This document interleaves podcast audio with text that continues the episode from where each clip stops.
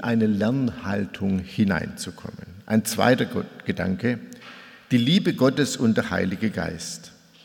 Paulus begründet seine Zuversicht, dass die Hoffnung nicht zuschanden wird, erstaunlicherweise nicht damit, dass die Hoffnung erfüllt wird und dass das eintritt, was er erwartet, sondern damit, dass die Liebe Gottes in unsere Herzen ausgegossen worden ist durch den Heiligen Geist. Die Liebe Gottes in unsere Herzen, nicht in den Kopf, sondern ins Herz. Und Liebe ist immer persönlich. Der Heilige Geist das ist die Erfahrbarkeit Gottes. Erfahrbar dadurch, dass die Liebe Gottes uns plötzlich im Herzen berührt. Wie wird diese Hoffnung erfahrbar? Nicht die Erfüllung unserer Wünsche, sondern die Gegenwart Gottes in unserem Herzen. Das ist das, was für Paulus die Hoffnung ausmacht. Und jedes Mal, wenn wir uns dieser Liebe Gottes vergewissern, dann bricht die Ewigkeit in unsere Zeit hinein. Dann entstehen Hoffnungshorizonte in uns. Das ist das Wirken des Heiligen Geistes. Er macht Hoffnung erfahrbar. Nicht aus uns selbst heraus, sondern durch die Liebe Gottes, die er in unsere Herzen ausgegossen hat. Also mögen die äußeren Umstände auch bleiben, wie sie sind. Mögen die Umstände, die Krankheit, der Krieg uns bedrohen. Diese innere Wirklichkeit der Liebe Gottes, ist in unseren Herzen Erfahrung, erfahrbar und gibt uns Hoffnung, weil wir geliebt sind. Und deshalb ist biblische Hoffnung nicht fragil, nicht unstet, weil sie nicht abhängig ist von den Umständen, weil nichts, weil gar nichts, sagte Paulus, weder Tod noch Leben, weder Engel noch Gewalten, weder Gegenwärtiges noch Zukünftiges, weder Hohes noch Tiefes noch eine andere Kreatur uns von der Liebe Gottes trennen kann in Christus Jesus. Ich habe mich im Blick auf diese Predigt noch einmal vertieft in das Wort Gottes und war etwas verblüfft, dass ich die innere Verbindung zwischen Hoffnung, der Liebe Gottes und dem Heiligen Geist nicht schon längst gewusst habe. Das ist mir jetzt bei dieser Vertiefung noch mal so deutlich geworden, wie Paulus wieder und wieder diese drei Begriffe zusammenbringt. Zum Beispiel auch in Römer 15, Vers 13. Der Gott der Hoffnung aber erfülle euch mit aller Freude, damit ihr überreich seid in der Hoffnung durch die Kraft des Heiligen Geistes. Oder Hoffnung inmitten von widrigen Umständen. Ich zitiere ausschnittweise aus dem 2. Korinther 4. Denn unsere Bedrängnis, die zeitlich und leicht ist, schafft eine ewige und über alle Maßen gewichtige Herrlichkeit. Uns, die wir nicht sehen auf das Sichtbare, sondern auf das Unsichtbare. Ein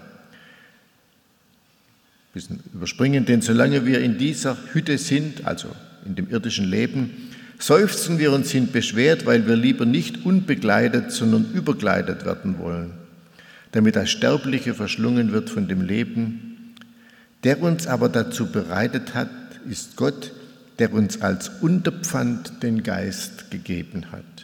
Also schon wieder diese Verbindung Hoffnung und Heiliger Geist. Und hier heißt Unterpfand, so etwas wie eine Anzahlung. Also etwas von der ewigen Herrlichkeit haben wir jetzt schon gekriegt. Das ist jetzt schon in uns drin. Jetzt schon der Heilige Geist als die Erfahrbarkeit Gottes. Wie wird das konkret? damit es nicht theoretisch bleibt. Ich habe mich gefragt, wie sieht das bei mir aus? Was füllt meinen Hoffnungstank? Mir hilft generell, täglich diesen Hoffnungstank zu füllen, täglich still zu werden und die Liebe Gottes in mein Herz strömen zu lassen. Dazu braucht es gar nicht viele Worte, vielleicht braucht es überhaupt keine Worte.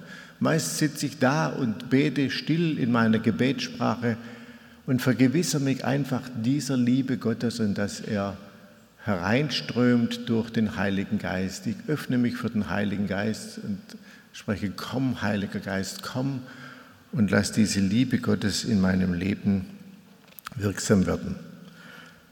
Und wenn eine Enttäuschung mich überrollt oder wenn der Feind mal wieder die Hoffnung rauben möchte, Genau dann ist es wichtig, dass ich mir Zeit nehme um mich dieser Liebe Gottes zu vergegenwärtigen.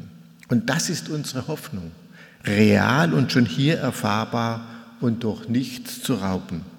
Nichts kann uns scheiden von der Liebe Gottes. Nun haben wir in einem ersten Teil gesehen, dass Paulus uns in einen Lernprozess hineinnimmt. Also schaut mal, wie ihr eure Haltung habt, dass aufs richtige Konto gebucht wird. Und im zweiten Teil diese Verbindung zu sagen, nicht so sehr die Erfüllung unserer Wünsche wird es sein, sondern die Gegenwart Gottes, die Liebe Gottes durch den Heiligen Geist in unserem Herzen, das ist unsere Hoffnung. Das richtet uns aus auf die zukünftige Hoffnung und wir haben im Heiligen Geist schon jetzt eine Anzahlung. Aber wir brauchen auch die menschliche Hoffnung, ganz konkret für unseren Alltag, für unser Leben, für den nächsten Schritt. Für mich ist der Ölzweig, den Noah in der Arche enthielt, ein Zeichen der Hoffnung im Hier und Jetzt. Nach dem Chaos der Sintflut benötigte Noah unendlich viel Geduld. Vielleicht ist Paulus bei Noah ein bisschen in die Lehre gegangen. Also ich habe nochmal nachgeschlagen, 150 Tage musste er da warten und rumschippern und das in diesem Kasten, ja, da kann man ja schier verrückt werden. 150 Tage, wenn das die Geduld nicht strapaziert. Und dann hat es endlich aufgehört. Und dann noch einmal zweieinhalb Monate, also bis, dann der, bis er auf dem Ararat aufkam, und dann nochmals zweieinhalb Monate, bis die anderen Berge sichtbar waren. Und dann musste er nochmals warten und warten. Da heißt es immer nochmals warten. Und irgendwann hat er mal getraut, sich den Raben auszusenden und nochmals warten. Der Rabe kam zurück. Und dann die Taube, hat er nochmal sieben Tage gewartet. Und die sieben würde ich jetzt in Anführungszeichen setzen. Wir merken, das ist eine symbolische Zahl. Und die Taube kam auch wieder zurück. Noch immer kein Hoffnungszeichen. Und nach weiteren sieben Tagen, da kommt sie mit einem frischen Ölblatt. Das heißt, das neue Leben hat begonnen. Es war ein frischer Zweig, neues Leben. Und dann kam die Hoffnung. Und dann musste er nochmals sieben Tage warten, bis er die Arche aufmachen konnte. Aber was war es? Es war ein Zeichen, ein Hoffnungszeichen von Gott. Und ich denke, wir brauchen solche Hoffnungszeichen. Oder wir brauchen Hoffnungsworte, Worte, die uns zugesprochen werden, Worte, die der Heilige Geist in unser Herz fallen lässt, dass wir merken, doch dieses Wort darf ich jetzt nehmen. Es fallen ja viele Worte auf uns rein und viele Wünsche. Aber was ist dieses Wort, das mein Herz erreicht, mein Herz bewegt, weil ich spüre, hier redet der Heilige Geist in mein Herz. Meine Bibel ist voll von Unterstreichungen. Und manchmal schreibe ich ein Datum dahinter, weil ich merke, dieses Wort gilt jetzt für mich in dieser Situation oder für diesen Lebensbereich. Worte, auf die wir uns stellen können. Manche machen das ja ganz plastisch, die schreiben so ein Wort dann auf und dann legen sie das Blatt auf den Boden und stellen sich drauf zu sagen, ich stelle mich jetzt auf dieses Wort. Andere heften dieses Wort an den Kühlschrank. Ich habe seit dem 1. Januar dieses Jahres ein Wort an meinen Drucker befestigt. Der steht so direkt in Sichtweite auf meinem Schreibtisch, dass ich immer wieder drauf schaue. Das ist ein Wort aus Haggai 2, Vers 4.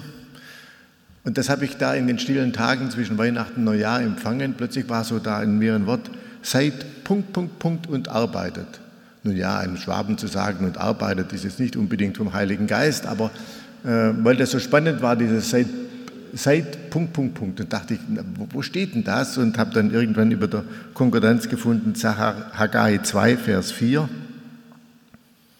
Sei getrost, alles Volk im Land, spricht der Herr und arbeitet denn ich bin bei euch, spricht der Herr Zebaoth. Mich hat dieses Wort in eine ganz bestimmte Situation hineingetroffen, äh, in meinem Leiden an dem Bedeutungsloserwerden der Kirche, an dem Schwund der Kirche, an, dem wie, an der Situation. Und die Frage, jetzt bin ich seit Jahren dabei mitzugestalten, an einer neuen Gestalt von Kirche. Und ich sehe den EAG durchaus als einen dieser Ausdruck Weisen der neuen Gestalt der Kirche und frage mich dann oftmals, ja, und die neue Gestalt der Kirche und die, die paar geistlichen Gemeinschaften und Bewegungen und was das so ist, das ist doch so mickrig gegenüber der früheren Gestalt von Kirche. Also das Leiden an der bedeutungsloser, dem bedeutungsloser werden und ohnmächtig werden der Kirche. Und in diese Situation hinein höre ich das Wort, seid getrost, alles Volk im Land, spricht der Herr, und arbeitet, denn bin, ich bin bei euch, spricht der Herr Zebaoth.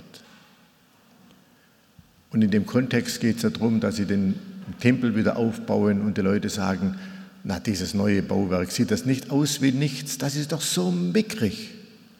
Und dann ist die Verheißung, das Äußere mag mickrig sein, aber ich bin mit euch, meine Gegenwart, und das wiederholt Gott dann mehrfach.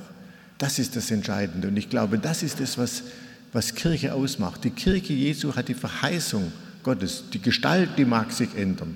Und ob evangelisch, katholisch, freikirchlich, die Gemeinde Jesu hat die Verheißung äh, dass sie Zukunft hat. Und wenn er sagt, ich bin bei euch, das ist das Geheimnis, das ist der Glanz. Und der, dieser Glanz ist seine Gegenwart und der ist so viel mehr wert als der Goldglanz vergangener Jahrhunderte.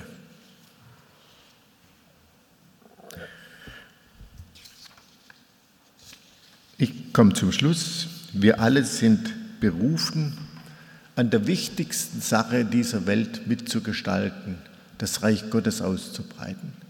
Also Hoffnung zu haben, etwas mitwirken zu dürfen im Hier und Jetzt, aber auch ganz konkret für unser Leben. Die Hoffnung auf die zukünftige Herrlichkeit ist das eine. Die Worte, die uns bewegen und die uns leiden für die konkreten Schritte im Hier und Jetzt, sind das andere. Und wir wissen seit Bonhoeffer nicht alle unsere Wünsche, aber alle seine Verheißungen erfüllt Gott. Und daran will ich festhalten und vielleicht können wir daran festhalten und einen Moment überlegen, ja, was ist vielleicht dieses Wort oder was sind diese Zeichen, die uns bewegen, die uns Hoffnung gegeben? Auf was möchte ich mich stellen oder welches Wort will ich ausdrucken am Kühlschrank oder wo auch immer hin befestigen? Der Gott der Hoffnung aber erfülle euch mit aller Hoffnung, mit aller Freude, damit ihr überreich seid in der Hoffnung durch die Kraft des Heiligen Geistes. Amen. Lasst uns miteinander das Lied singen, Jesus, meine Hoffnung lebt.